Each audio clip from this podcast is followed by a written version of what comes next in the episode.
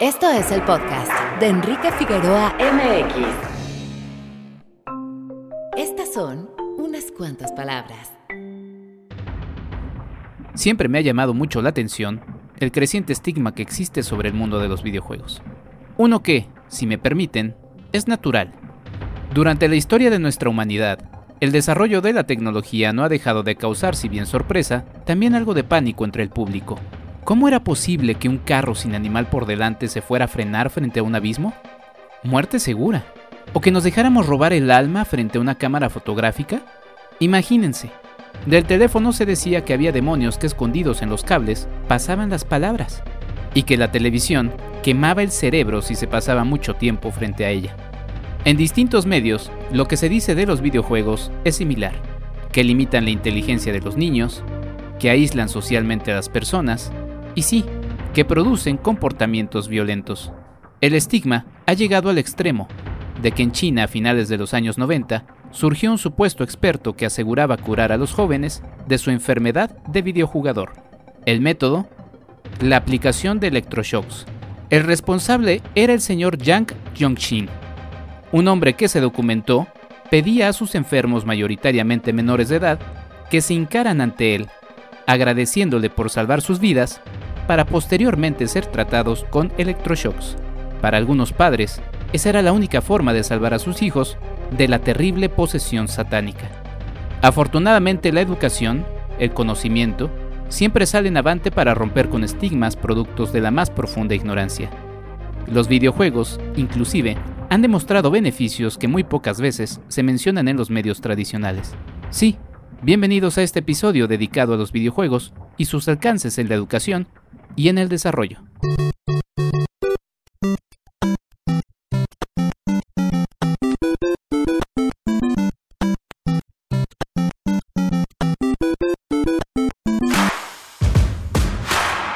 www.enriquefigueroa.mx Bienvenido. Este es nuestro invitado de la semana. Muy buenos días, tardes o noches. Mi nombre es Enrique Figueroa Anaya y les doy la más cordial bienvenida a otro podcast más de Enrique Figueroa MX. Y ahora estamos otra vez en el eje educación y vamos a salirnos un poquito de lo que he estado eh, hablando en este mes de septiembre y en realidad también de lo que suelo hablar. Eh, voy a meterme en un tema que, que, no soy la verdad muy, muy ducho. Me gusta, me interesa mucho, pero bueno, ya para eso trajimos a un par de expertos y todo es con motivo de un foro que se va a realizar de este 13, el día en el que se lanza este podcast para la gente que nos escucha. Saludos también a la gente del futuro hasta el 19 de septiembre de 2021. Y se trata del Foro Internacional del Juego, eh, que si entiendo bien, y ahorita me dirá mi invitada, es Layout Div Hour. Y eh, tengo nada más y nada menos que a la doctora Blanca Estela López del Departamento de Investigación y Conocimiento de Ciencias y Artes para el Diseño de la UAM Azcapotzalco. Eh, Blanca, te voy a tutear, si me lo permites. ¿Cómo estás? Bienvenida. Claro que sí, Enrique. Muy bien, muchas gracias. Gracias por la invitación. Qué padre que podamos tener este espacio. Pues bienvenida, Blanca. Así es Layout Devour, ¿verdad? Porque por ahí te había estado escuchando que decías Devour. Eh, originalmente Devour, The Developers Hour. Ah. Porque el, foro, pues, que ya tiene que 11 años más, eh, esta es eh, la decimoprimera edición, pues empezó como un foro de desarrolladores de videojuegos. Ya después fue el foro internacional de juego en general, y ahora hemos hecho alianza con Layout. Perfecto, pues ahí está el foro internacional del juego y pues vamos justamente a empezar a, definir un poco eso, Blanca. ¿Cómo definirías el juego, el juego en sí? Ahí nos metemos en un problema porque si definiciones tenemos un montón. Sí. El asunto es, eh, por ejemplo, cuando llegamos a ver definiciones propuestas por Johan Wisinga o Roger Calois, donde pues, el juego es eh, una actividad voluntaria acotada por tiempo y espacio, pero que principalmente tiene mínimamente una regla, ¿no? Reglas a las que nos estamos sometiendo de, pues, de manera voluntaria. En el momento en que termina eh, nuestra voluntad de participación, se acabó el juego. Ahora sí que dejamos de jugar, ¿no? El asunto es que muchas de esas definiciones pues, fueron gestadas en la primera mitad del siglo XX. Entonces, eh, había muchos fenómenos que pues, estos autores que mencioné no habrían visto. De entrada, ellos sacan de la ecuación que el juego pueda producir cualquier ganancia. Y bueno, ya sabemos, por ejemplo, en el psicoanálisis, cómo el juego produce ganancia psíquica, ¿no? Pero ya para el siglo XXI también sabemos que el juego produce ganancia económica, perfectamente cuantificable, ¿no? Entonces, en muchos sentidos ya tenemos que incluso empezar a cuestionar qué implica juego, ¿no? Y si el juego es nada más una cuestión de sujeto a las reglas, porque hay autores no contemporáneos, incluso eh, lo pensaba, ¿no? A principios del 19.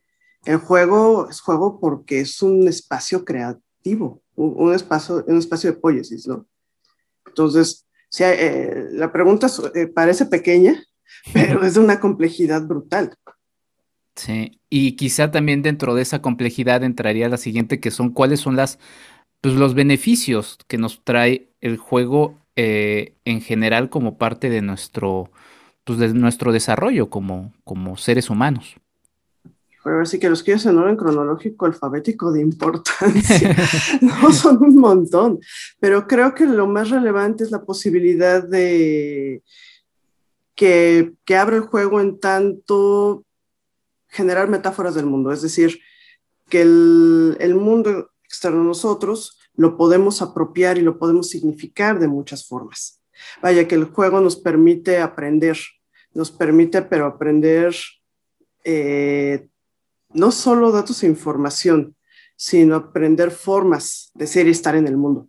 Y además, y también creo que sería un punto vital, nos permite conectarnos con otras personas. Mm. O sea, generar vínculos, eh, fortalecer el, tejido social, por supuesto, canalizar eh, un montón de cosas que si bien no podemos poner en palabras, sí podríamos poner en, en, actos performativos durante la actividad de juego. O sea, ese sentido nos permite hacer muchas cosas, o incluso en la dimensión más oscura del juego, eh, sirve incluso en un nivel terapéutico para sostenernos y darlos por lo menos una especie de estabilidad que a lo mejor no nos saca de los problemas, pero nos permite estar tranquilos un momento, ¿no? Y eso ya es un gran alivio para muchas personas, sobre todo eh, el último año y medio, con donde hemos visto, eh, hay un montón de, se han incrementado los casos de angustia, trepado el porcentaje de suicidios de una manera escandalosa. Y bueno, eh, la actividad de jugar juegos, juegos, video, perdón, juegos y videojuegos, pues ha, permitido estabilizar a un montón de gente. Sí, ya iremos entrando en algunos de los beneficios que también, eh, como bien dices, la verdad es que sí era muy complejo, este, hay una diversidad muy interesante de los beneficios del videojuego. Pero Blanca, ¿cuál es tu, tu relación con los videojuegos? La, la, la verdad es que yo me acuerdo, eh, yo digo que soy un poco ajeno de repente, aunque sí de repente soy de esos videojugadores de, celular, ¿no? Ya hace muchos años que no tengo una consola. Eh, sí me gustaría, ¿eh? Te soy, te soy sincero. Eh, pero de repente luego también entre el tiempo y demás. Pero bueno, me acuerdo que los primeros años de, de, mi vida, pues sí, crecí con un control en las manos. sí, no sé si era adicto. o sea, en el, en, el, en el sentido, ya quizás ese sería otro tema a tocar.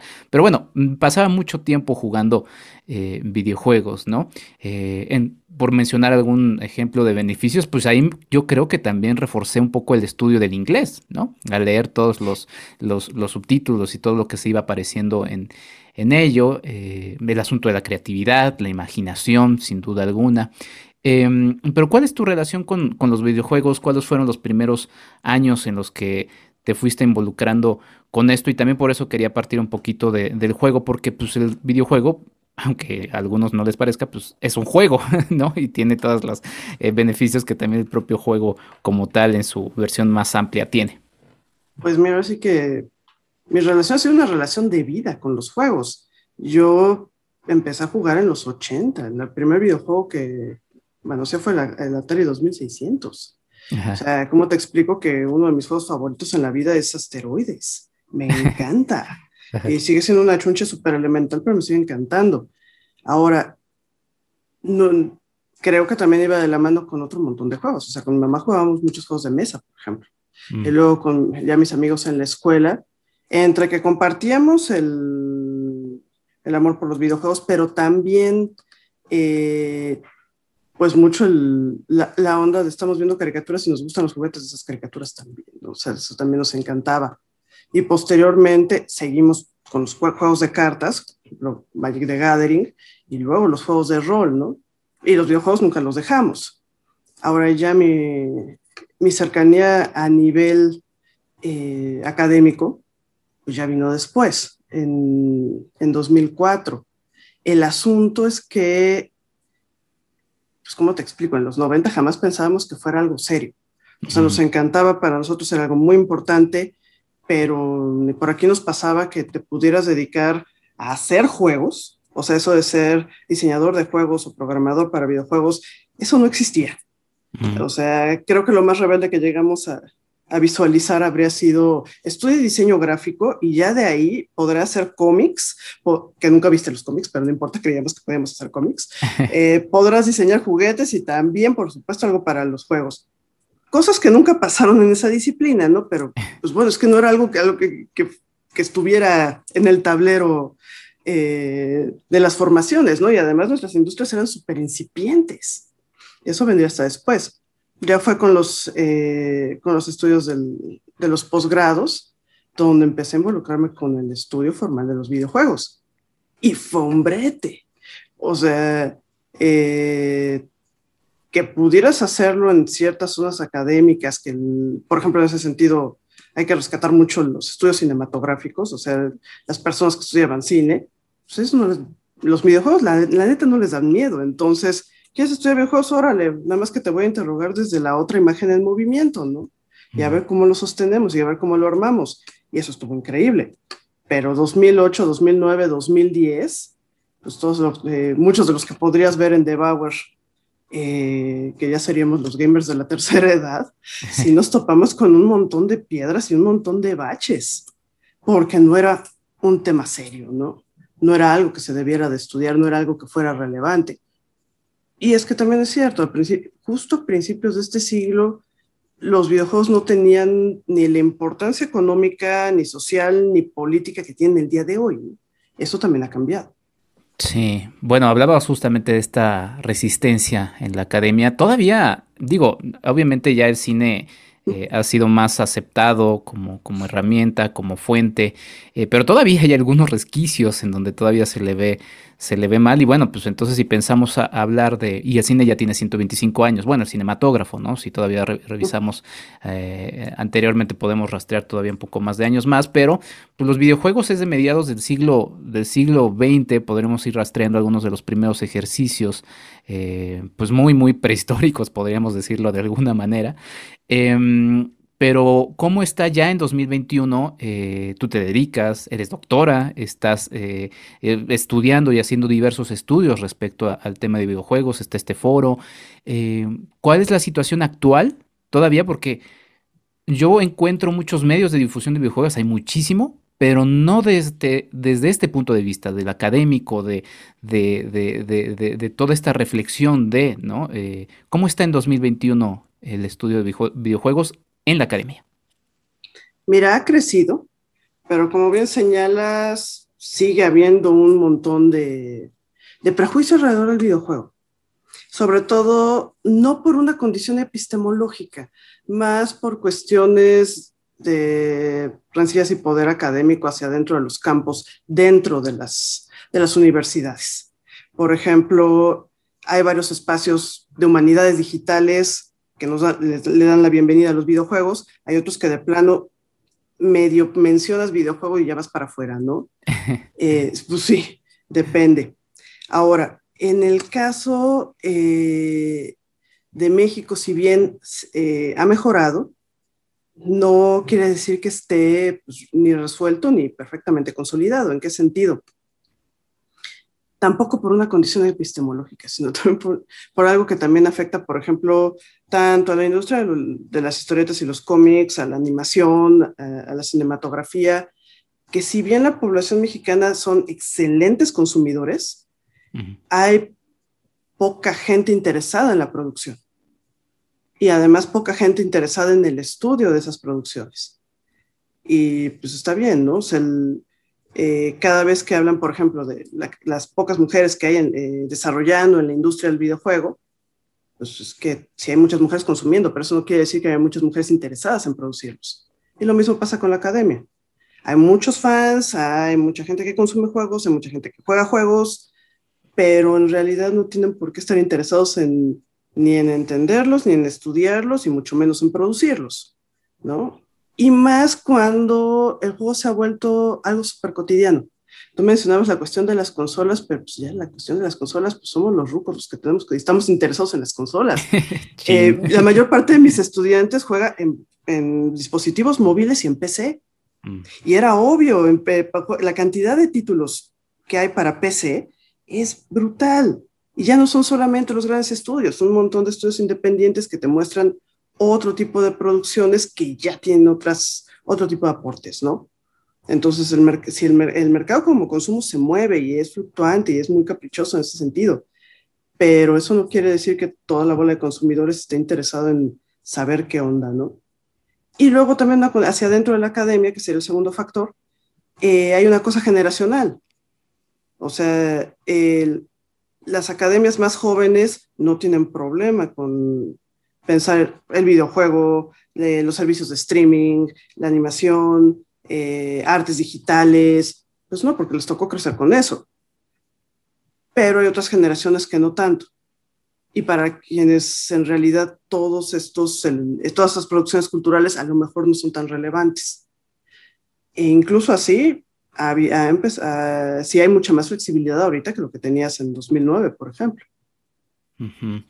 Bueno, mencionas varios elementos muy interesantes. Eh, nada más quiero que, me, ayudes a hacer énfasis en ese aspecto que me llamó mucho la atención. Entonces, ¿las generaciones más jóvenes ya están dejando fuera las, las consolas? O sea, ¿realmente están enfocándose más en PC y en, y en móviles? Sí. Sí, la verdad es que sí. Lo que pasa es que hay también una cuestión de costo atravesado, costo-beneficio. Claro. Sí, las consolas se vuelven, sí, son un avión. El PlayStation 5, sí, sí, sí, inventes, es como el Enterprise, pero en padrísimo. sí, pero es estúpidamente caro. Sí. Y aunque Sony pueda tener la cantidad de títulos que se les antoje y todos los juegos AAA que quiera, sí, y también Xbox, eh, que consta que también tiene sus versiones para PC, lo que encuentras en espacios como Steam y la cantidad de títulos que hay ahí es brutal. No alcanzas a ver todos, o sea, diario tienen en, cientos juegos nuevos, ¿no? Que además ya empiezan a atender necesidades distintas e intereses de nicho, intereses particulares, que pueden tener cosas mucho más interesantes. No, no están sujetos a valores de marca, no están sujetos a es que tenemos que vender por lo menos 7 millones de copias porque si no, no salimos. No, entonces puedes ver cosas más, más experimentales, más propositivas o infinitamente más sencillas, ¿no? digamos que en ese sentido, sí, el mercado para PC es gigantesco, gigantesco. No sé si porque obviamente estoy más involucrado con el cine, pero a mi parecer como que luego los números de, de la industria de videojuegos como que no son tan visibles, ¿no? Eh, en, el cine pues ves el box office, ves toda la taquilla semanalmente. ¿Genera más dinero la industria de los videojuegos que la industria del cine? Cañón. Sí, ¿verdad? Sí, no podría ser caña. 2018, nada más, no de venta de juegos, no de venta de consolas, no de suscripciones, nada más de puros servicios de streaming de juegos por publicidad, se generaron 91 billones de dólares. Es como si, hubiera, si Batman contra Superman hubiera tenido el éxito que esperaban y hubieran salido 91 películas de Batman contra Superman ese año. O sea, es infinitamente superior. Es más, rebasa cine y servicios de streaming. Sí, no solamente por los que juegan y consumen, sino por los que están, los que están viendo, incluso en cuestiones de lo que antes llamábamos rating, eh, finales como las de League of Legends, la de Dota, han superado en los últimos, eh, en 2019 y 2020 los números del Super Bowl, por ejemplo. Wow. Sí, no, cañón. Que son números estratosféricos, ¿no? Sí, sí. Vamos a ver este año a ver qué pasa, ¿no? O sea, Pero sí, va para arriba, para arriba. Qué interesante. Em, estaba también reflexionando porque, pues obviamente la relación de todos, la primera con los videojuegos, pues fue de, entretenimiento. Y, todo esto que haces eh, en, la academia y, compañeros y colegas eh, que están trabajando ahora en esta percepción, pues lo que irán haciendo es que en algún momento vaya creciendo ese interés en que ya haya mayor investigación por parte eh, de los jóvenes, ¿no? Que vayan entrándole al mundo de los videojuegos y también en la producción. Y justamente para ahí va mi, pregunta. Este poco interés que mencionabas de la producción y de la investigación, pues nace también de la poca oferta en, las escuelas, en la academia, sobre este tipo de, de, ramas en las que se pueden desarrollar, ¿no? La verdad es que sí, fíjate que hemos observado, no tanto en Debauer, pero sí en otro espacio también importante, el coloquio de investigadores de videojuegos organizado por la Finisterra en la UNAM. Eh, el primer año que se llevó a cabo, no, bueno, eso era una romería, ¿no? La multitud. y cada vez vemos menos personas. Lo que pasa es que eh, el hablar seriamente del entretenimiento es todo menos entretenido. O sea, no vas a fanboyar, no vas a, ah, es que esto me encanta porque me recordó mi infancia. Bueno, eso a quién en Chile le importa, ¿no? El asunto es que el trabajo serio sobre cualquier disciplina, eh, pues sí, no, no, no es para todo mundo, ¿no? Y más cuando, a pesar de que estamos trabajando en industrias creativas, que son para consumo general, que son industria, también las industrias del entretenimiento, eh, muchas veces lo que estamos trabajando así en, duro, en crudo en la, en la academia, no es tan fácilmente accesible para otras personas que no están en esos círculos. Entonces, eh, vaya, eso es un vicio de, también las cuestiones académicas, ¿no? Sí entiendo por qué no hay para el trabajo serio tanta gente interesada. Ahora, también hemos tenido la, la cuestión de que, si, bien, por ejemplo, en la metropolitana a los chavos les interesa, en sociología les interesa, ¿no? Que los tesis de videojuegos, pero es que tampoco tienen quien, quien las asesore.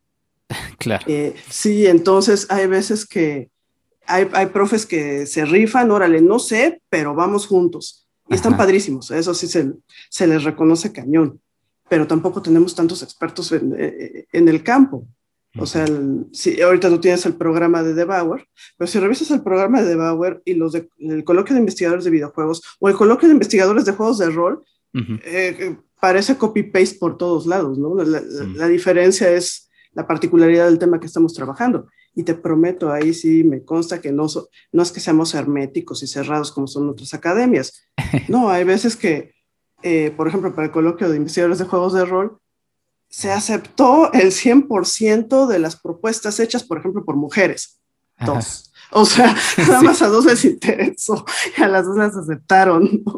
Eh, también tenemos esa, tienen esa condición de esos espacios. El campo académico todavía no es tan grande. Empieza a crecer. Y conforme vaya creciendo, ya tendrás más acceso tú como estudiante a que alguno de tus profesores si estudiaste ingeniería, si estudiaste sociología, si estudiaste historia, si estudiaste ciencias de la comunicación, si estudiaste diseño o diseño industrial, tengas acceso, o cine, o también eh, medios, tengas acceso a un profesor, alguno te debe haber tocado, que estaba cercano a, a los estudios de juegos, ¿no? O que sea un desarrollador, o que participe de alguna manera en esa industria y te puede echar la mano.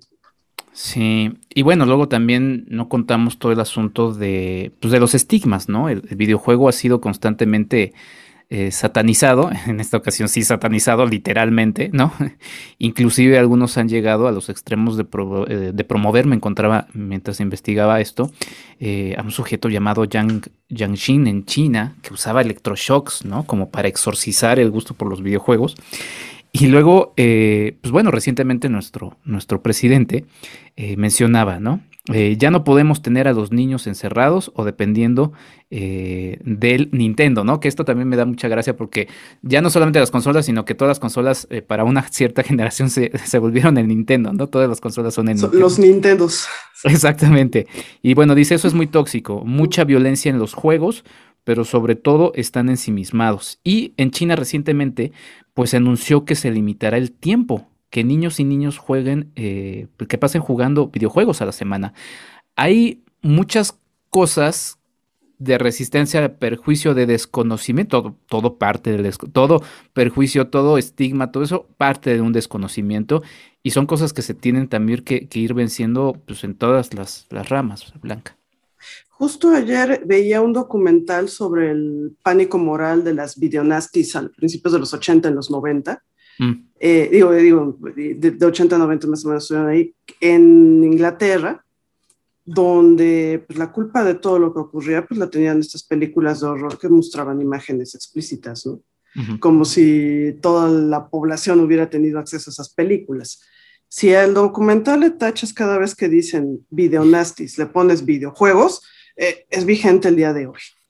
Em, parte de lo que vamos a exponer en Devour, particularmente en la, en, la conferencia del doctor eh, Rogelio Araujo, mm. va sobre eso, cómo hay una necesidad de estigmatización de, sobre ciertos grupos. Eh, sí, por un lado por el desconocimiento, pero por otro lado la necesidad de construcción también de un chivo expiatorio al que le podamos cargar todos eh, todas las disfunciones del tejido social, ¿no? empezando por el de la familia. El problema de los niños ensimismados, pues yo preguntaría a ver si teníamos hace año y medio broncas porque gran parte de la población no tenía acceso a luz eléctrica y conexión en Internet, me pregunto si efectivamente tienen acceso a un sistema de juego en una consola. Yo creo que no. Mm. Hay otros factores, sí hay otros factores pero hay una insistencia sobre el juego, ¿no? Como hubo una insistencia sobre ciertas formas de cine, formas de, música, como le tocó al heavy metal también, como le tocó a, los cómics y las novelas gráficas, o incluso a los juegos de rol, porque todos, todos sabemos que son, que son culpables de un montón de suicidios, ¿no? O sea, eh, eh, pero pues bueno, hablaremos de, de, cómo se construye ese dispositivo y por qué les sirven los aparatos sociales porque no lo, van a, no lo vamos a soltar. O sea, eh, la función de la construcción de este chivo expiatorio tiene un, propósito eh, catártico, si quieres, social. Y en el caso particular de los videojuegos, pues bueno, han servido de una manera increíble, particularmente por eh, la poca investigación que habría habido a principios de este siglo, pero ahorita tenemos mucho más.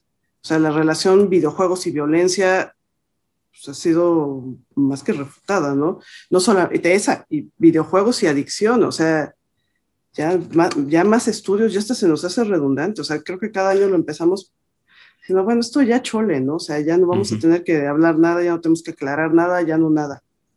Y de repente es que ya volvieron a salir con eso, bueno, ya vamos otra vez a aclarar, ¿no? Y no solamente son las investigaciones hechas en México, son las hechas en Estados Unidos, en Inglaterra, en eh, Canadá, sea, no son correlativos, ¿no? Pero hay una creencia social y eso no es tan fácil de extirpar. O sea, la eh, el armado dentro de un imaginario social con respecto a un juego o la tele o el cine o las historietas no se, no se mueven ni se desaparecen nada más porque tenemos pruebas científicas, y lo ponemos entre comillas también, eh, de que ese fenómeno no, no funciona así. No es tan sencillo. Sí. Eh, nada más para remitir a la gente, esa charla que mencionaba Blanca es eh, Adicciones y videojuegos, ¿por qué insistimos en ello? del doctor Rogelio Araujo.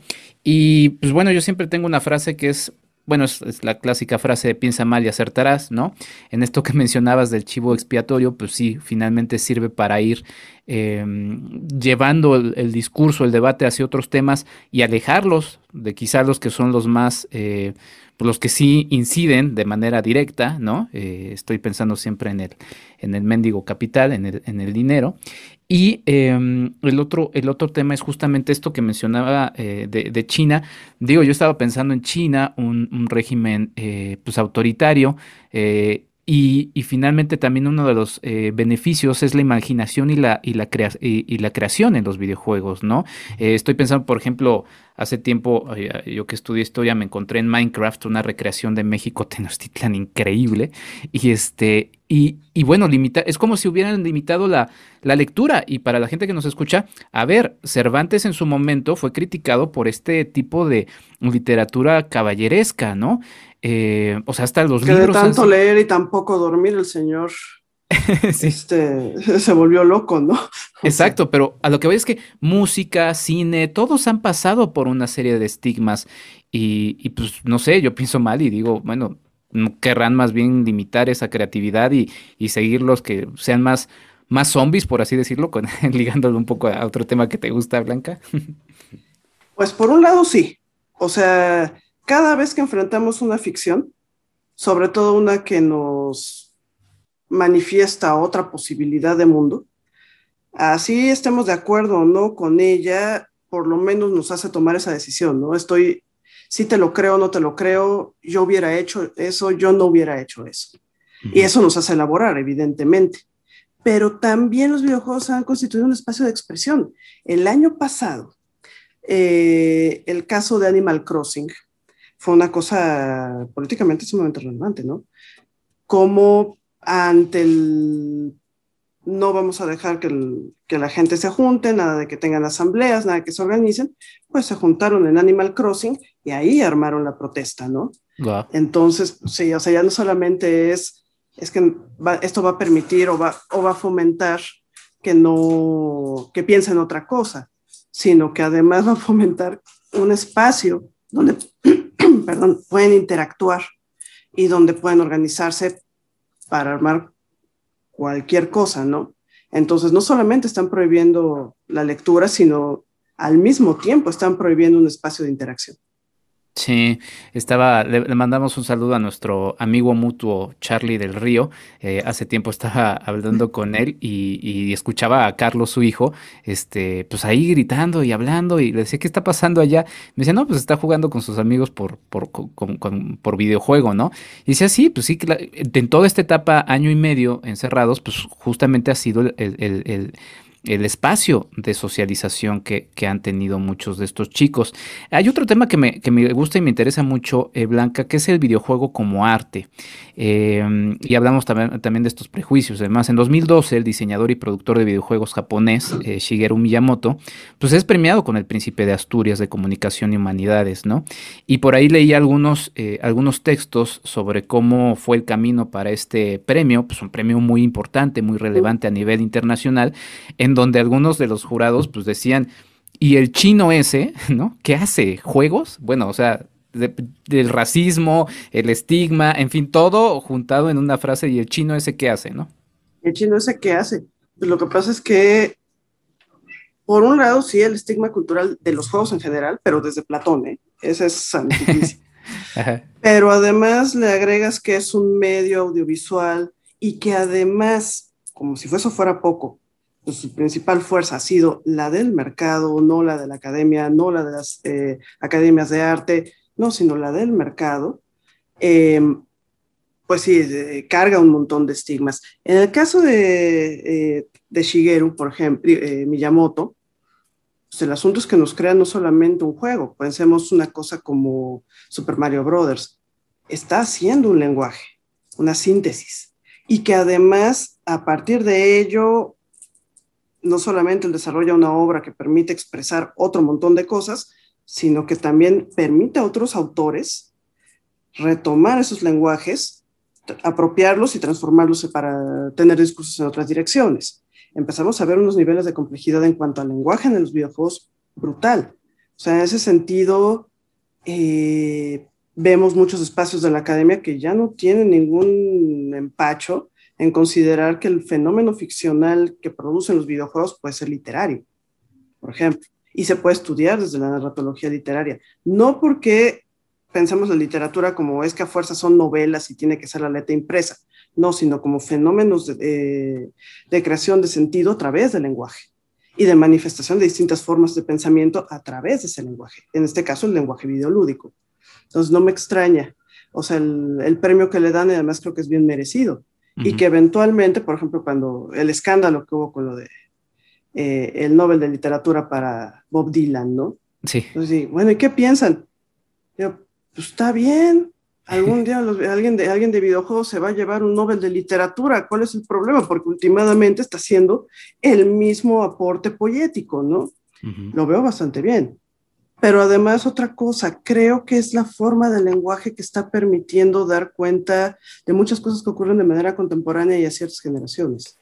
O sea, si pensamos no solamente en Miyamoto, pensemos en David Cage, pensemos en este Hideo Kojima, le duela a quien le duela, eh, otros autores como eh, Mike Beechel, también de la industria, eh, esos son de la industria indie, pues ya no solamente nos están mostrando algo que es entretenido de mover, sino algo que además invita a una construcción un poco más allá.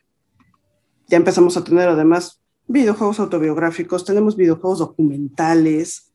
Eh, creo que estamos teniendo un fenómeno muy parecido al que, al, al que experimentó la cinematografía. Así que una vez resueltas las cuestiones técnicas que en realidad no son rocket science, son una cuestión de presupuesto en muchas ocasiones o de uso inteligente del presupuesto. Eh, pues, ¿qué es lo que tienes que decir, no? ¿Cómo está la mirada que tienes cifrada, no? Pienso en cosas que son más cercanas a la crónica, por ejemplo, el caso de este videojuego de This War of Mine, donde a partir de cuestiones diarios, eh, periódicos, etcétera, nos logran transmitir qué sienten las personas, no los militares, pero sí la población civil, en el sitio de Sarajevo, ¿no? Mm. Eh, casos como este juego indie Disforia, ¿no? Bueno, esta chica hace una especie de, autobiografía ahí, o eh, This Dragon Cancer, donde pues, dos desarrolladores nos están contando, bueno, y imagínate pasar por el, la experiencia infinitamente trágica de perder un hijo, ¿no?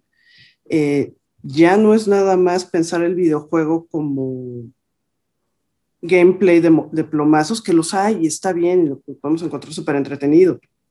Hay otras cosas que además empiezan a abonar a la complejidad no solamente narrativa, sino también social, política de estos discursos, ¿no? Sí, híjole, el tema da para, para muchísimo, Blanca. Eh, quiero cerrar un poquito con, con este con este tema, las posibilidades narrativas del videojuego. Eh, también justamente voy a mencionar que el martes 14 de septiembre de 12 a 12.30 tú vas a dar la charla videojuegos autobiográficos, la narración de vida en mecánicas del juego. Y estaba pensando sobre la posibilidad eh, narrativa porque eh, pues sí, o sea, yo decía, si, si rastreamos la historia del cine, podríamos todavía irnos a las, a las cuevas, ¿no? este, prehistóricas y encontrar ahí algunas ligas. Y bueno, de ahí en toda esa historia narrativa, pues también se mete el tema de los videojuegos. Y voy a poner un ejemplo que a mí me gusta mucho siempre recordar. El cine de, de, de, de horror, de terror, pues me gusta mucho, lo disfruto muchísimo, pero muy difícilmente, de verdad, me, me siento aterrado eh, con ello. Y me acuerdo mucho de una experiencia que tuve jugando la primera vez Resident Evil. Eh, te juro que no lo volví a tocar. Eh, porque me dio mucho terror. La verdad es que me acuerdo una escena en la que había unos perros que salían de una reja y porque es otro tipo de sensación y, siempre pienso en eso con las posibilidades narrativas del videojuego porque digo, es que tú tienes ahí las manos, estás ahí metido, ya sin ir más allá del tema de la realidad virtual, que es otro tema, pero, pero me acuerdo siempre de esa escena. O sea, de verdad no volví a tocar Resident Evil en un, en un ratote. Sé que es una lástima y sé que me estoy perdiendo muchísimo, Blanca. sé que eres fan, pero cuéntame un poquito de, esa, de esas posibilidades narrativas ejemplificadas un poco en esto que estoy contando. Mira, eh, creo que tiene que ver con cómo estamos viviendo la focalización y el vínculo con, con el sistema narrativo. Eh, en muchas ocasiones consideran a los medios tradicionales, y ahí avientan literatura teatro, cine y todo lo, todo, lo aledaño, como no interactivos, y no es cierto. Tendríamos que pensar la interactividad como una forma de comunicación.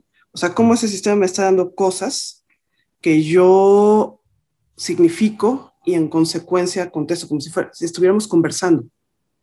Y en ocasiones eh, mucho del aparato, por ejemplo, piénsalo cinematográficamente, nos invita sí a conversar, en otros casos, en otros casos no, nada más está ahí. Lo mismo va a pasar con los videojuegos. No todos los videojuegos son interactivos, pero aquellos que sí lo son, sí te están pidiendo algo. Y la distancia con el sistema es un poquito menor. No es lo mismo, le pasa a un él, ella en tercera persona en pantalla, a esto me está ocurriendo a mí a la decisión que tomó el personaje puedo yo no estar de acuerdo con ella, pero es la que tomó alguien más. Pero en el juego el que toma la decisión soy yo. Entonces el que se hace responsable de esas consecuencias soy yo. En ese sentido, como experiencia fenoménica es mucho más cercana. Mm. Creo que la diferencia sustancial en el caso del horror eh, tiene que ver con esa posibilidad de distintas identificaciones pienso mucho, algo que trabajo mucho son los slashers. Pues como de repente si estamos clavados sí con, con, la víctima, pero por otro lado también le vamos al, al señor del cuchillo cebollero, eh, como que brincamos de a diferentes personajes. Eso cuando tú estás en el videojuego no pasa. O sea, estás en el Resident, estás jugando y todo te está cayendo a ti. Claro. O sea, en ningún momento te toca a ti jugar con un Tyrant a ver si encuentras a los... No te toca jamás ser Nemesis a ver si matas a los Stars en el 2, ¿no? O sea, eso no pasa. Siempre los tienes tú encima. Mm. Entonces la identificación va a cambiar mucho y eso nos va a cambiar evidentemente la experiencia. Y conste que aquí, eh, que Resident, a mí me encanta, me encanta. Eh, Shinji Mikami es uno de mis eh, diseñadores de juegos favoritos, también se aventó de Evil Within, que también me encantó. Pero cuando esta experiencia está cayendo sobre ti, hay veces que no necesitas ni siquiera los monstruos para sentir eh, esa angustia, ¿no? Pensemos algo como el, eh, el PT, el Playable eh, Trailer de lo que iba a ser Silent Hills. Este fue desarrollado por Hideo Kojima y el proyecto lo iba a desarrollar junto con Guillermo del Toro. aunque no te salga el chamuco, como me pasó a mí que la regué y nunca vi el espantajo ahí a medio pasillo, sí, sí, o sea, estar dando vueltas, ¿qué está pasando? No te está ocurriendo absolutamente nada, pero ¿qué está pasando? Porque lo tienes encima de ti, ¿no? Sí. Entonces, esa cercanía con la experiencia, aunque sea ficción, sí es una experiencia distinta de lo estoy viendo en pantalla y en el momento en que yo ya no aguanto, en ese momento ya, ya, ya no estoy con la víctima eh, o eh, la risa defensiva en el caso de las, eh, de las audiencias cuando están viendo una película de horror también en el cine. Sí, es, hay tanta tensión que necesitan reírse, ni modo, se van a reír.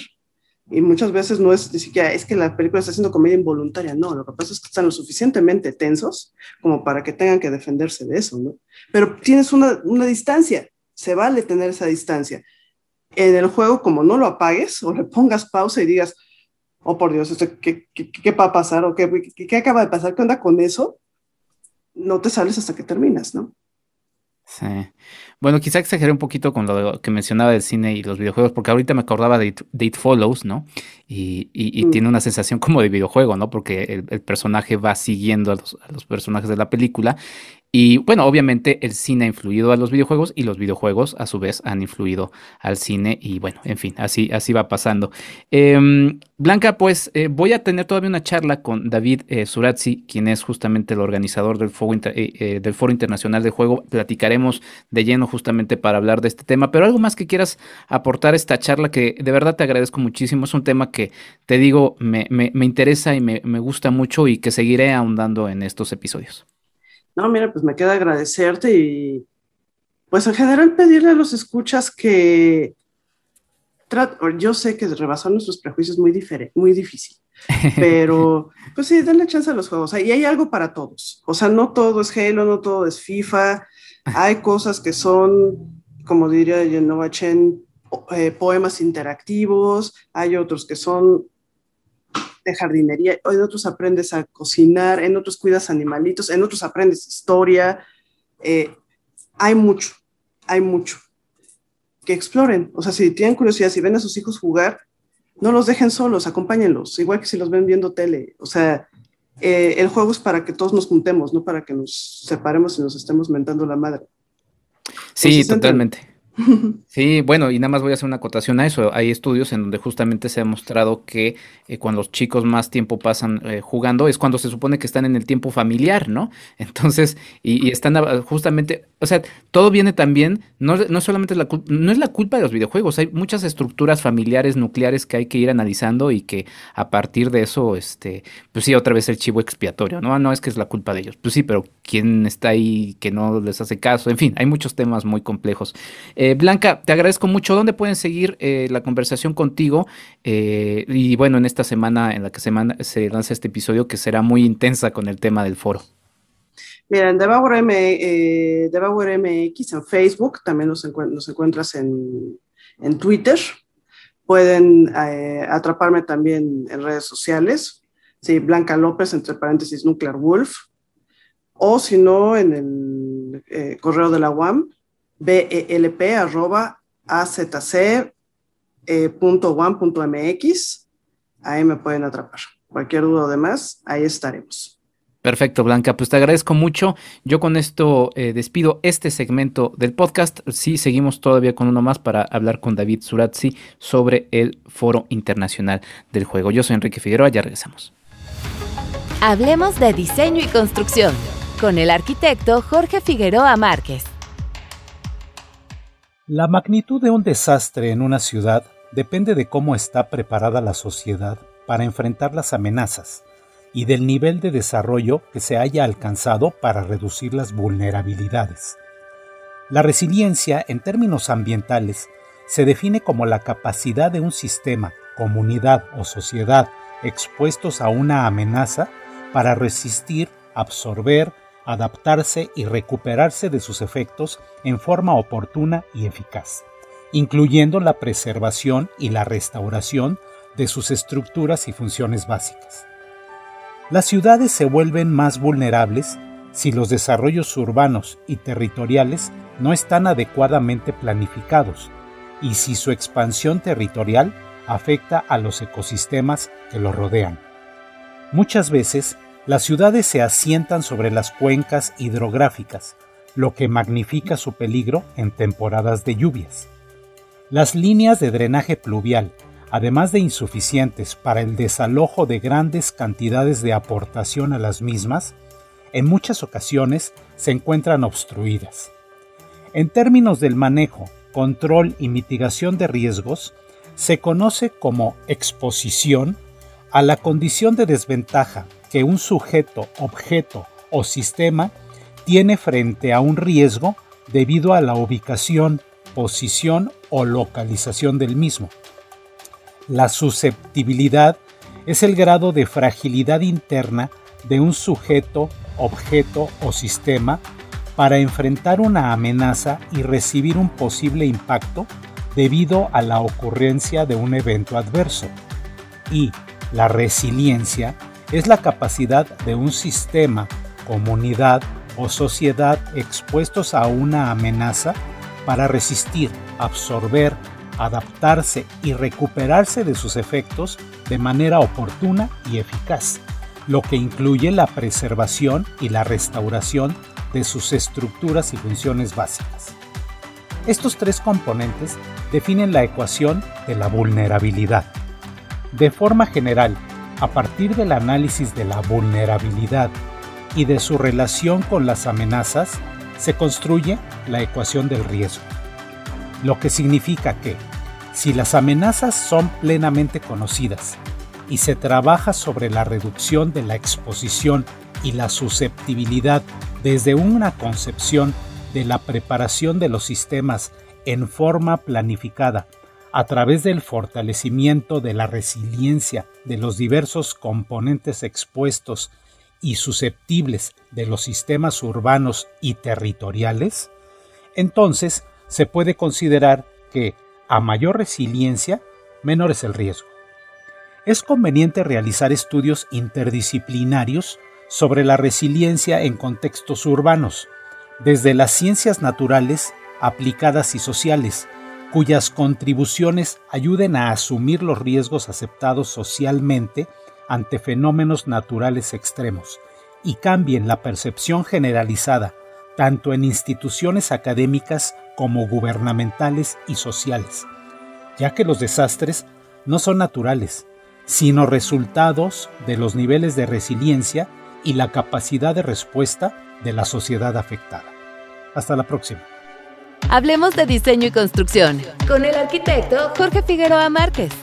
Sigue a Marc y Mazá en arroba marquiamx en Facebook y en Instagram.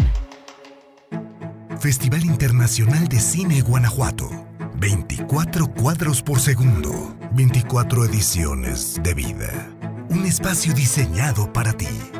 Vive una experiencia cinematográfica imposible de perderse.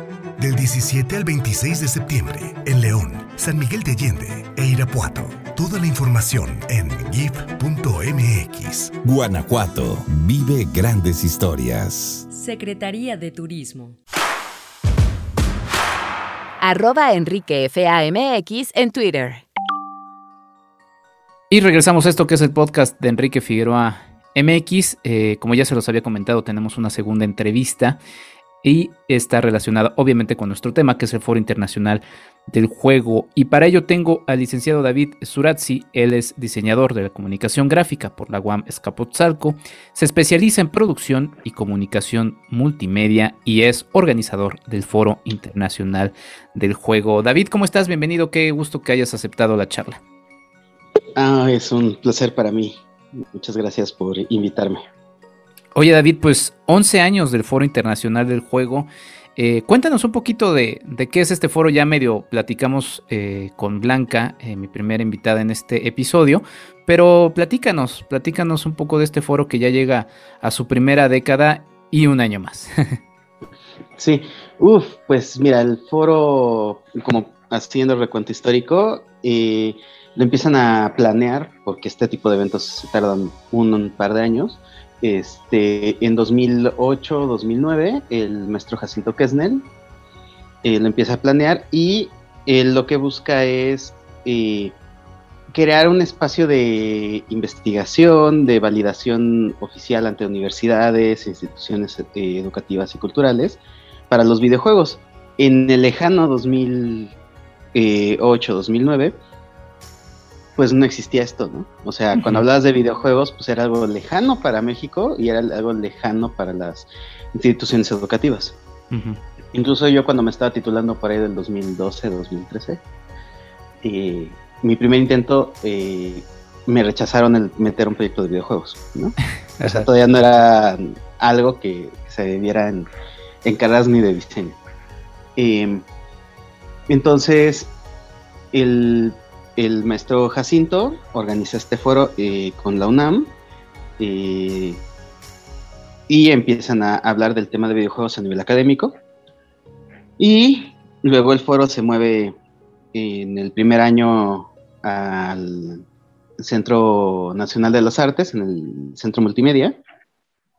Ahí se queda unos cuatro o cinco años. Después se crea el Centro de Cultura Digital. El foro se mueve al Centro de Cultura Digital ahí se queda otros cuatro o cinco años, eh, no menos, como tres años, y lo que pasa es que cuando empezamos a colaborar con la UAM de Escapo, eh, no se sale del Centro de Cultura Digital, sino que se suma a la UAM de Azcapotzalco. Y hacer un foro académico ocupa ambos espacios. Eh, porque de hecho todavía colaboramos. Este año el Centro de Cultura Digital participa con el área de literatura, porque la literatura electrónica está muy ligada a los videojuegos, con el laboratorio de eh, tecnologías compartidas, porque obviamente los videojuegos son experiencias sociales que compartimos, no solamente en el juego mismo, sino en el desarrollo, y eh, con el laboratorio de inmersión, que ven eh, todo lo que conocemos como realidad virtual, porque obviamente los juegos son expresiones de, de la realidad virtual. Entonces, el foro, no nada, cuando hablamos de, de qué es el foro internacional del juego, ni abarcamos solamente videojuegos como tal, o, en lo que tenemos el concepto de videojuegos de, ah, claro, pues es un Mario Bros, ¿no? Es un God of War. No, es, es algo, porque hay muchos juegos, hay muchas expresiones del juego, y no solamente están dentro de los videojuegos, sino desde juegos de rol, juegos de mesa, experiencias eh, narrativas eh, interactivas y eso empieza a abarcar el cuál es el límite entre un webcómic interactivo y una novela visual que es un videojuego, ¿no? ¿Cuál es el límite entre un, libro digital que tiene enlaces, tiene puntuaciones? Cuando hemos leído algo incluso en Amazon, te dicen, mira, has progresado tanto porcentaje de tu libro. Pues eso es una forma de, volver interactiva esa experiencia de, lectura. Entonces, si propiamente no son, no son videojuegos como los conocemos, son como expresiones digitales lúdicas, están tocándose y es muy difícil encontrar una barrera que los separe. Por eso tenemos este tipo de colaboraciones. Sí, es, es, un tema muy, muy complejo. Le decía a Blanca, eh, un episodio queda muy corto, justamente también este, por eso se hace un foro, por eso ya también llevan 11 eh, años realizándolo y todas las cosas y charlas que todavía eh, quedan pendientes al, al, respecto, David. Pero, a ver, dentro de toda esta complejidad, ya ahorita entraremos un poquito a este asunto social que también te quiero preguntar. Quizá la pregunta es muy, muy amplia pero para ti, ¿qué son los videojuegos dentro de toda esta complejidad que nos marcas para ti? Mira, hay, muchas definiciones. De hecho, justamente tocas un punto interesante porque acaba de haber una demanda entre Apple y Epic Games por una cuestión de Fortnite y de cómo monetizar Fortnite.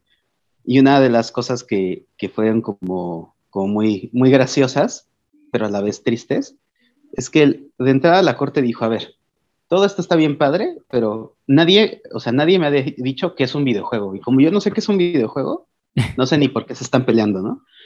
Y mira, lo más académicamente correcto sería decir, no, pues es que es un, un, videojuego, es, es este hardware en el cual estás soportando esta experiencia lúdica.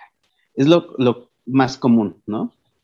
Ahora, la verdad es que eh, a mí me gusta mucho partir de la idea de la doctora Carolina Islas, una investigadora mexicana que anda en Finlandia, de, eh, de entrada cambiemos el concepto de videojuego a juegos digitales, ¿no? Mm. Y entonces entendamos que, que es un juego y que es lo digital. Entonces, la parte del juego es un conjunto de reglas para delimitar un espacio y un tiempo en el que las personas van a realizar una actividad lúdica, controlada y voluntaria. Y por otro lado, la parte digital es todo este soporte tecnológico sobre el cual se, están desplazando estos, este, este sistema de reglas. Entonces, los videojuegos son un cachito de los juegos digitales, porque los juegos digitales abarcan desde los memes y las cadenas que hacemos en Twitter y las cadenas que se hacen en correos electrónicos. Mm. Y los videojuegos serían las experiencias más complejas de producción porque implican la generación de espacios virtuales, reglas de física virtuales, personajes, etcétera, para generar un espacio simulado donde contienes este, los juegos, ¿no? Y así, entonces en esta definición, desde Tetris, Minecraft, God of War, The Last of Us, o sea, no importa si te vas a los, a los primeros o te vas a los más modernos, todos son un conjunto de reglas para simular un espacio físico para simular un espacio de tiempo determinado donde el jugador hace una exploración lúdica de ese ambiente, ¿no? Y se acaba. O sea, eso es Tetris, eso es God of War, todos estamos felices. Sería eh, así es como yo se lo defino cuando doy clases, ¿no? A los alumnos, para que no haya, o sea, sí, obviamente les das todos los autores, pero si me preguntaran a mí y para que todo el mundo me entendiera, desde mis abuelos hasta mis sobrinos más chicos, es eso. Sí, sí, pues es una gran, una gran forma de, aterrizar, como ya mencionaba yo, eh, un tema muy, muy complejo. Eh, David, y bueno, vamos a ir entrando un poquito en, algo que también te quiero ir preguntando antes de entrarle de lleno al foro, que es eh, la creencia más popular expresada en distintos foros y medios de comunicación, es que los videojuegos o los juegos digitales, como, como ya bien indicas, pues provocan un progresivo aislamiento social de los videojugadores. Es uno de los, de los mitos, de las creencias que siguen muy presentes. Cuéntame un poquito de esto.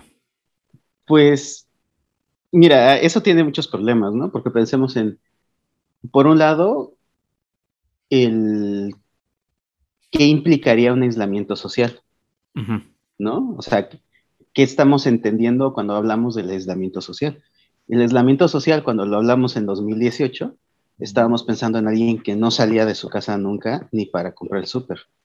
Y en 2019 es nuestra cotidianidad, ¿no? En 2020 eh, también, o sea, eh, de entrada, ¿no? Y luego pensábamos que eso era malo porque pues es que no estás interactuando con más personas.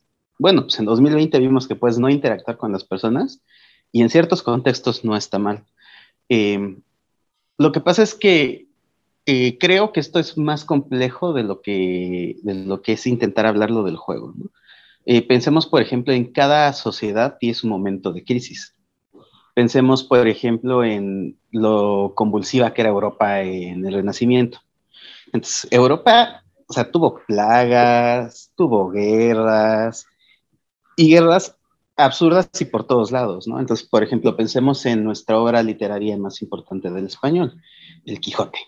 ¿No? Cervantes es un español que le toca ver eh, pandemias, que le toca ver eh, guerras, y que cuando él llega a escribir, dicen, eh, su tesis es parte de él.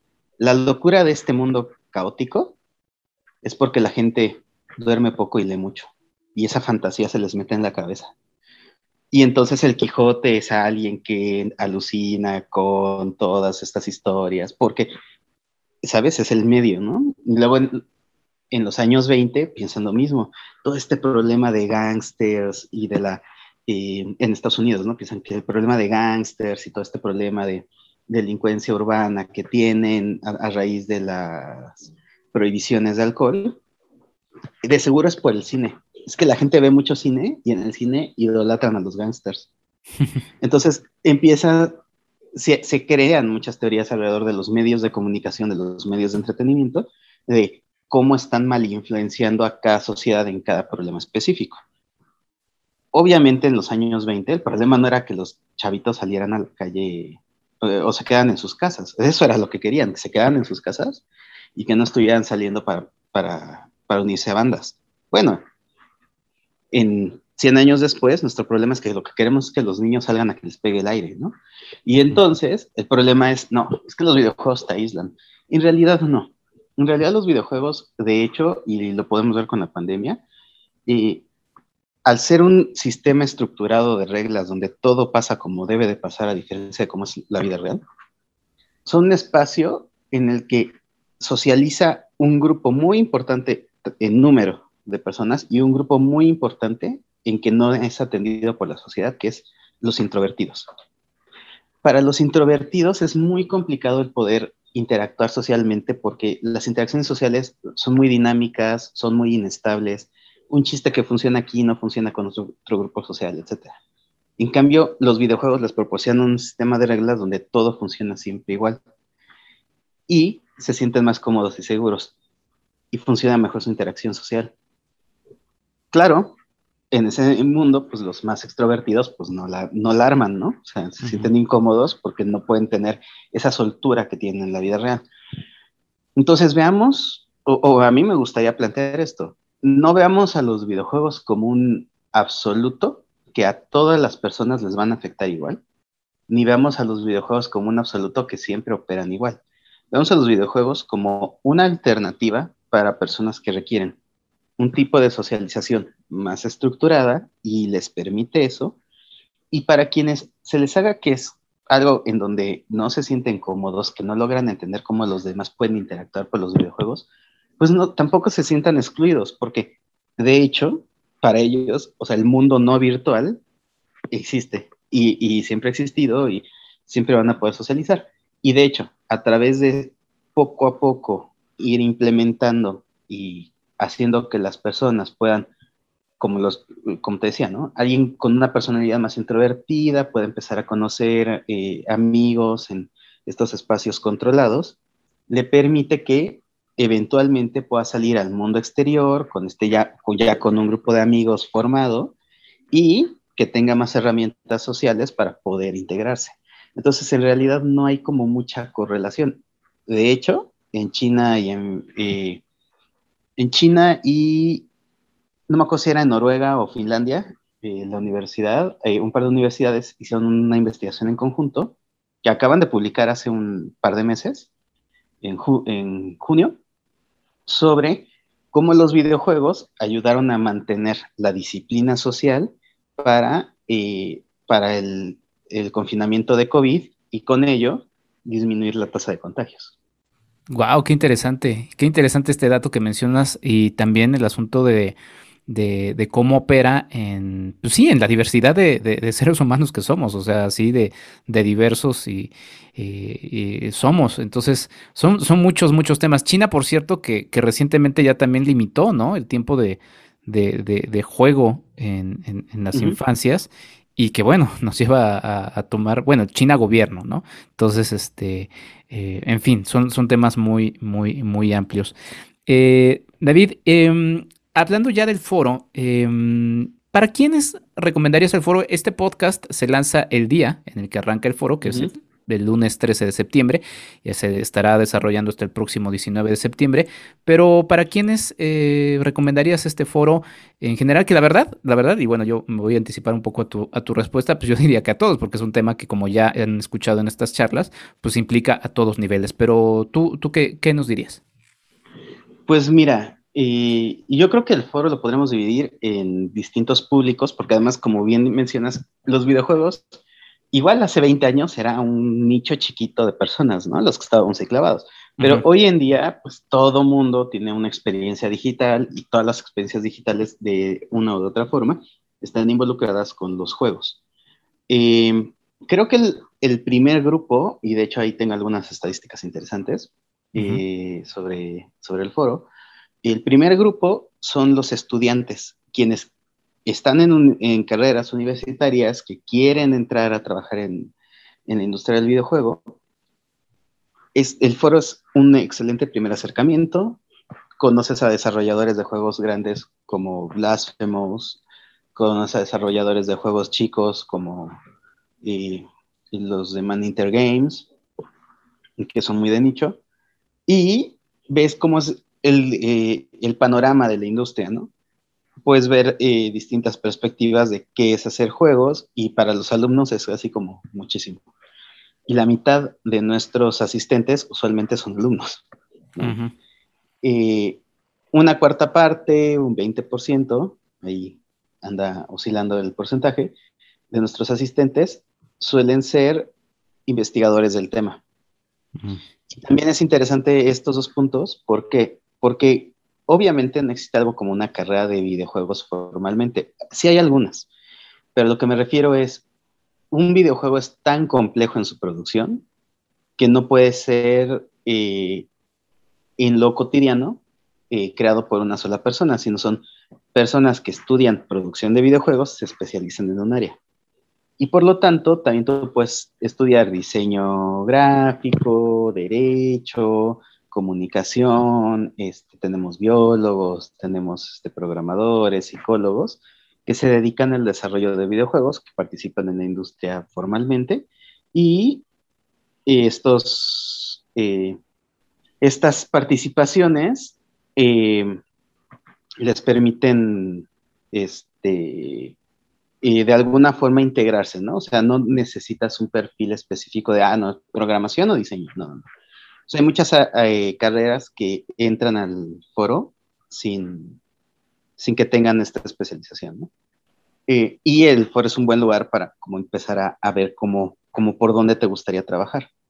Eh, otro grupo que es muy interesante y que a mí me llama mucho la atención es que, eh, digamos que otro 20% de quienes asisten al foro son personas que no trabajan en la industria del videojuego. Mm. O sea, lo escuchan como si fuera podcast el foro. Y no, yo supongo que tiene el interés de, entrar en la industria, pero, pero por lo que nos reportan nuestras estadísticas, ellos no están directamente trabajando con, la industria. Entonces, eh, de todas maneras, entran les parece eh, interesante. Algo que yo creo este año en especial va a ser de utilidad sería eh, nuestro programa del domingo, que es eh, sobre la intervención tecnológica en accesibilidad y la salud mental. Ese programa del domingo creo que sería súper interesante para todos aquellos que son padres de familia, todavía tienen a sus hijos pequeños o ya son un poco más grandes adolescentes y, eh, y no entienden por qué están todo el día pegados a la computadora o cómo es que pueden de pronto, porque además es algo muy curioso, ¿no? Este, es que de pronto se ríe ahí frente a la computadora o frente a la consola de juegos y pues yo no sé qué le pasa. Es como si estuviera con otras personas. Bueno, es que sí está interactuando con otras personas. Claro. Y, y entonces tienes que entender eso, ¿no? Y, además también, por ejemplo, eh, eh, y por eso este año le dimos todo un, todo un día al tema, porque hay muchas cosas que nos dicen eh, o que le preocupa mucho a los papás, como por ejemplo, es que lleva todo el día en la computadora y le digo que haga algo y se enoja. De seguro los videojuegos lo ponen violento. Bueno, lo que pasa es que eh, tenemos que, eh, eh, que, enseñarle a las personas, porque no todo el mundo vivimos en el mismo contexto tecnológico, que si bien la computadora puede ser una herramienta de entretenimiento, también es una herramienta de trabajo, ahí estudias, hay, hay todo. Entonces, que estés todo el día en la computadora no significa que todo el día estés jugando o que todo el día estés trabajando. Y también eh, así como a, media reunión social, si llega alguien y te dice, no, salte de aquí, salte de la pizzería, órale, ¿no? Te dices, ¿qué onda? O sea, eso es, o sea, es como muy violento, pues también cuando estás en medio de una plática, o sea, tu chavo de 15, 16 años está hablando con sus amigos, está ahí eh, socializando y llegas y le, lo quieres sacar de ahí de golpe y, y además para mandarlo a lavar trastes que, uff, maravilloso, o sea, la oferta es irresistible, pues obviamente tu chavo se va a enojar, ¿no? O sea, es, y es algo que si lo viéramos en la vida real, o sea, si lo viéramos en el equivalente, a la gente no le sorprendería y diría, ah, pues sí, ¿no? O sea, digo, igual te metían antes, yo me acuerdo, pues, igual te metían a la casa, ¿no? Pero, pero entendían por qué regresabas así, ¿no? Eh, pero en el caso del, contexto digital, no.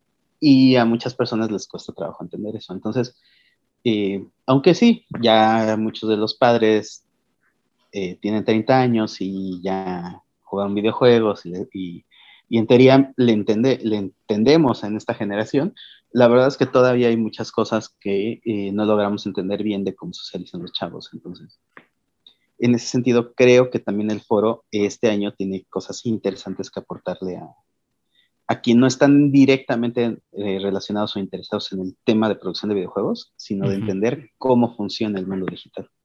Claro, sí, no, qué, interesante esto. Eh, voy a nada más mencionar dos, dos, detalles sobre esto último que decías, de estos ejemplos, ¿no? De un adulto entrando a una fiesta y sacando a su, a su chavo de rápido, vete a, lavar los trastes.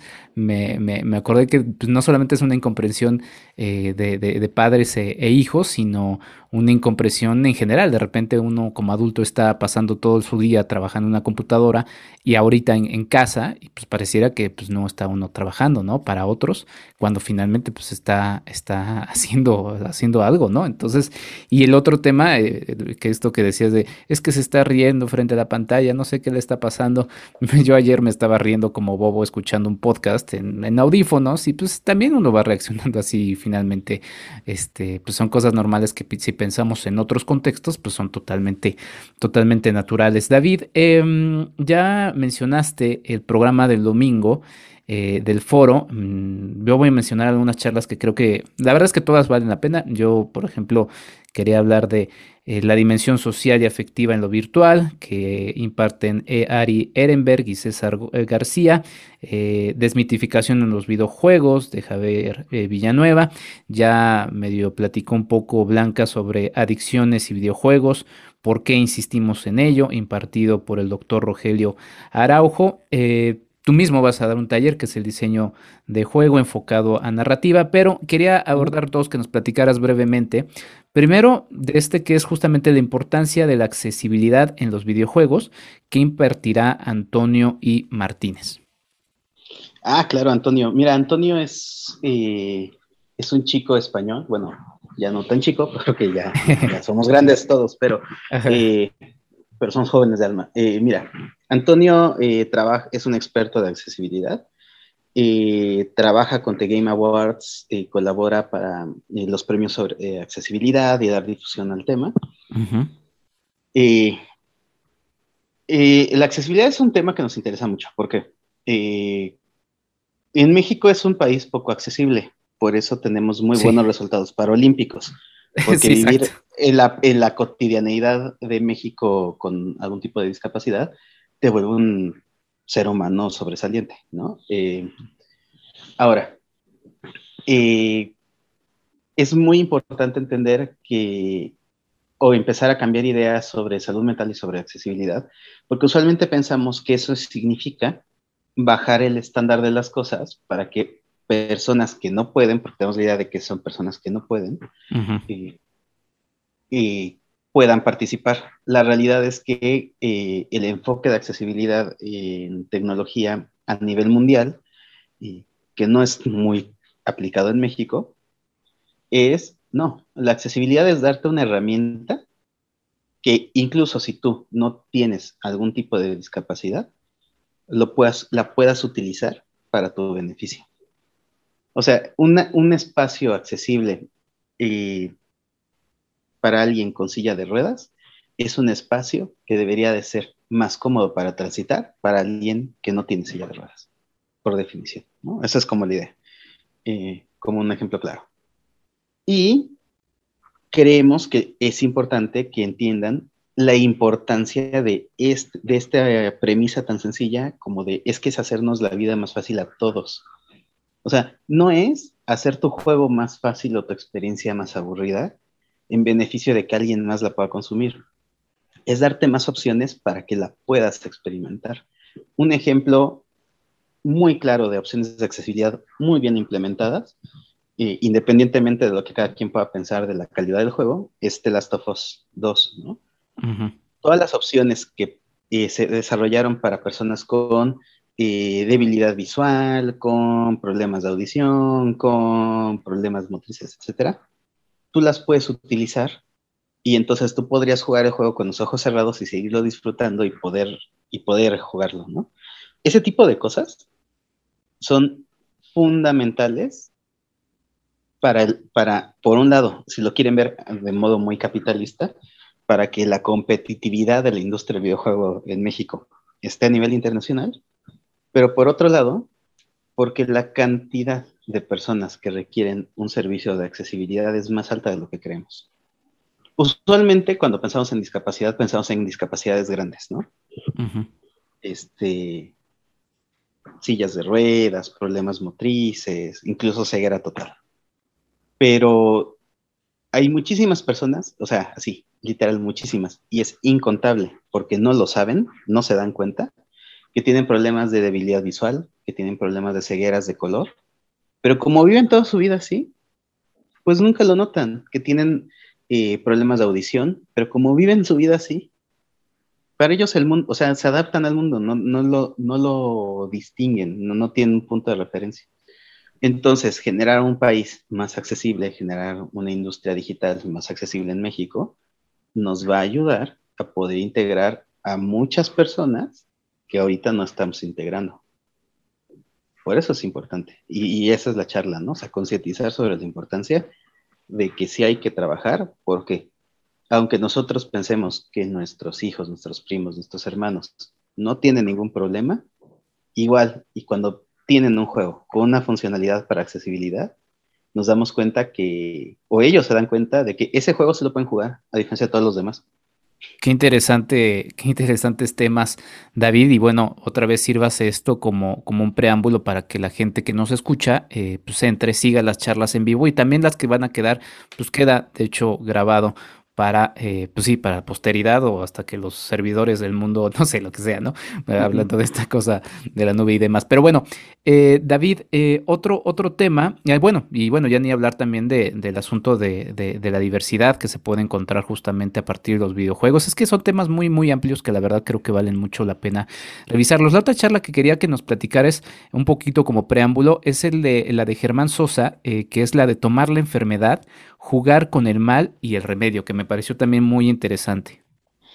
Sí, pues mira, Germán lo que, lo que va a hacer es como, como una comparación de cómo estuvieron, de cómo se han retratado las experiencias de la pandemia, de las pandemias y de la enfermedad en general en históricamente en los ámbitos de la cultura, literatura, el arte, etcétera, y cómo se está retratando y viviendo en el videojuego, ¿no? Porque además el videojuego, pues, como cualquier otra expresión cultural, es un reflejo de lo que vivimos. Y entonces, las pandemias, por ejemplo, pensamos en, la más conocida puede ser Resident Evil, ¿no? O sea, pandemia de zombies, ahora, ¿no? Y es un temor. Pero hay muchos otros juegos, hay muchas otras este, interpretaciones. y por ejemplo, eh, podría ser spoiler, para alguien que no haya jugado Hollow Knight, pero, por ejemplo, gran parte de la narrativa de Hollow Knight, que es este juego de eh, indie muy, muy lindo, muy famoso, está basado en que hay una, en, este, eh, en esta sociedad de insectos, hay una plaga que se propaga por, eh, por ese reino de insectos y que va teniendo consecuencias su propagación. De hecho, hay dos, ¿no? Una que es de hongos y otra cosa que le llaman el vacío. Y es sobre lo que gira. Y esa es una representación muy linda de las consecuencias de una pandemia. Y de hecho, pensémoslo así, porque además Hollow Knight es como de hace cinco años. es un juego que este sentimiento de vacío que tenemos hoy en día lo logró retratar hace cinco años a través de un videojuego de una forma muy linda, muy poética, de la desconexión, de, la, de lo extraño que se nos hace un mundo vacío, de lo extraño que se nos hace contactar con, con las personas, etc. Entonces, ese tipo de, de, experiencias son como lo que va a estar ahí hablando Germán, de cómo se ha ido retratando y cambiando, ¿no? Eh, ya los ejemplos, ejemplos específicos, ya, ya nos lo dirá él, pero, este, pero sí es una charla bien interesante porque vamos a lograr ver cómo, cambió la visión del, de la enfermedad, de la pandemia, de cómo la vimos a lo largo de eh, la cultura hasta llegar a cómo la representamos en los videojuegos. Pues ahí está, David. La verdad es que nos dejas un preámbulo muy interesante para disfrutar de este foro internacional del juego, eh, ya con varios años de, detrás y bueno, con muchos años en el futuro sin duda. Eh, ¿Dónde podemos seguir eh, el foro? ¿Dónde podemos seguir también lo que haces? Y pues algo más que quieras añadir antes de cerrar esta charla, que te la agradezco mucho, David. El foro lo encuentran todo, en todas las redes sociales como D-E-V-H-R-M-X, DevHour MX, eh, que es como inició el nombre. Ahorita estamos haciendo una suave transición a llamarlo layout, porque, eh, anécdota curiosa, eh, el nombre de DevHour como que nunca le gustó a nadie de los del staff. pero, pero pegó, o sea, ¿sabes? Entonces, como, o sea, nunca convenció bien al, al staff, pero como que, como, que, pegó muy bien hacia afuera. O así como, híjole, ¿cómo le cambiamos el nombre poco a poco, no? Entonces, este, pero todavía vamos a hacer de Bauer como, como por un buen tiempo. Entonces, D-E-V-H-R-M-X en todas las redes eh, se encuentra. Eh, usualmente, con nuestras principales son Discord, Twitter, Facebook, Instagram. Ya saben, los de cajón de, viejitos. Esperamos algún día tener un TikTok. Em, sí, cuando encontramos como la forma de llevar el contenido a TikTok, que probablemente sea el próximo año. Y este, y em, bueno, eso es por el foro, ¿no? Ahora, por el estudio, bueno, el estudio es Those Who Design, aquellos que diseñan en inglés, así, Those. Y así nos encuentran igual en todas las redes, nada más que eh, pues nosotros no, por el tipo de clientes que tenemos, no somos muy activos, o sea, no podemos subir muchas cosas eh, por contratos, pero, este, pero tenemos las redes y, em, y bueno, creo que un buen síntoma de, del trabajo de la industria mexicana de videojuegos es que muchos estudios eh, que trabajamos con clientes, estamos empezando a tener la capacidad de autoproducción y estamos empezando a generar proyectos a, mediano plazo. Entonces también ahí es interesante que pues, se pongan a buscar a los estudios mexicanos para ver qué están haciendo. Em, las recomendaciones de estudios y todo eso pues vienen en el foro y el foro es como el centro en el que le damos más eh, cabida de que tenga más contenido en redes porque finalmente el foro termina siendo como una representación de todos los que colaboramos ahí. Pues buenísimo, David. ¿Y a ti personalmente? vale, vale. Sí, ¿y a ti personalmente? ¿Dónde te encuentran? A mí, ah, pues así, David Surazzi, con Z los dos. Este, y ya, ahí salgo en Facebook, en Twitter y en Instagram. Y pues ahí podrán ver fotos de mis gatos, ocasionalmente alguna ilustración, este, y, muchos memes de humor negro que, y de cine de horror, que es como lo mío. Este, pues muy bien, David. Así es como me localiza. Pues muy bien, David, te agradezco mucho por esta charla, mucho éxito con el Foro Internacional del Juego. Eh, les remito, les repito, más bien a la gente que nos escucha, lo pueden disfrutar del 13 al 19 de septiembre en su versión en vivo, pero bueno, finalmente también quedará ahí guardado un testimonio y bueno, sirvas este podcast para abrir la conversación sobre un tema que ya desde el inicio del mismo les dije me interesa mucho. No soy tan videojugador como me gustaría, eh, pero bueno, finalmente es un tema que me gusta, que quiero difundir y que bueno, en este ejercicio de eje, eh, educación, en donde entra en mi, en mi podcast, pues bueno, no quería dejarlo fuera y no quería perder la oportunidad de hablar del mismo. Pues muchas gracias, eh, David eh, Surazzi, organizador del Foro Internacional del Juego. te deseo mucho éxito y, en todo lo que emprendas y bueno, desde luego con el foro. Muchas gracias por la charla. No, gracias a ti por la invitación y pues también te deseamos mucho éxito en tu proyecto y esperamos eh, coincidir pronto. Eh, hay muchos eventos a lo largo del año y el próximo año, pues obviamente habrá otra vez foro.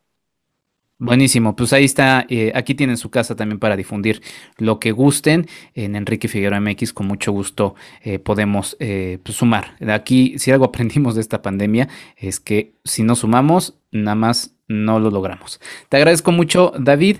Y pues bueno, yo con esto acabo este episodio. Eh, nos vamos con una recomendación. Eh, siguen en este podcast, ya es la recta final. Nos escuchamos ahorita despuesito de la recomendación para despedirnos. Ya regresamos. Nuestra recomendación para el fin de semana. La recomendación para este fin de semana y en realidad hasta el 27 de septiembre del presente 2021 para la gente que escuche este podcast cuando se lanza es que asistan a disfrutar de la sexta edición de Talento Emergente. Talento Emergente es uno de los eh, varios ciclos que realiza en el año la Cineteca Nacional. Y después de un año que como todo el mundo se tomó una pausa eh, forzada, regresa, regresa justamente con una programación, la verdad, la verdad, bastante interesante.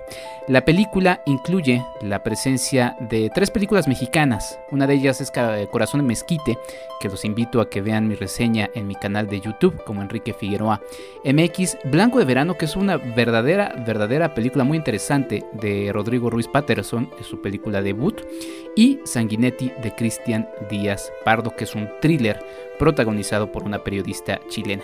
Hay otros títulos de diversos eh, países, algunos de los títulos que ya he podido ver son La chica del cabello rosa y una patineta al hombro, la historia de una adolescente trans y eh, también otra película que la verdad me, gustó mucho que se llama Por siempre Mila, que retrata el caos en la vida de una chica, pero que termina eh, pues encontrando una especie de fortaleza en un personaje muy curioso y muy interesante como Moses. Talento Emergente se realiza hasta el próximo 27 de septiembre, desde luego que estará en Cineteca Nacional, además de cuatro sedes de Cinemex, Cinemanía Loreto, La Casa del Cine y Cine Tonalá. Ahí está la invitación para que ustedes puedan ir a Talento Emergente. Toda la información está en cinetecanacional.net. ¿Quieres ayudarnos a hacer más contenido? Tu apoyo es fundamental. Entra a www.patreon.com diagonal Enrique Figueroa MX y elige entre las muchas recompensas que tenemos para ti. Desde un agradecimiento en este podcast hasta tu participación en un cineclub en línea donde tú puedes elegir el tema. Además de 50% de descuento en nuestros cursos, talleres y tours. Únete, sé parte de esta comunidad.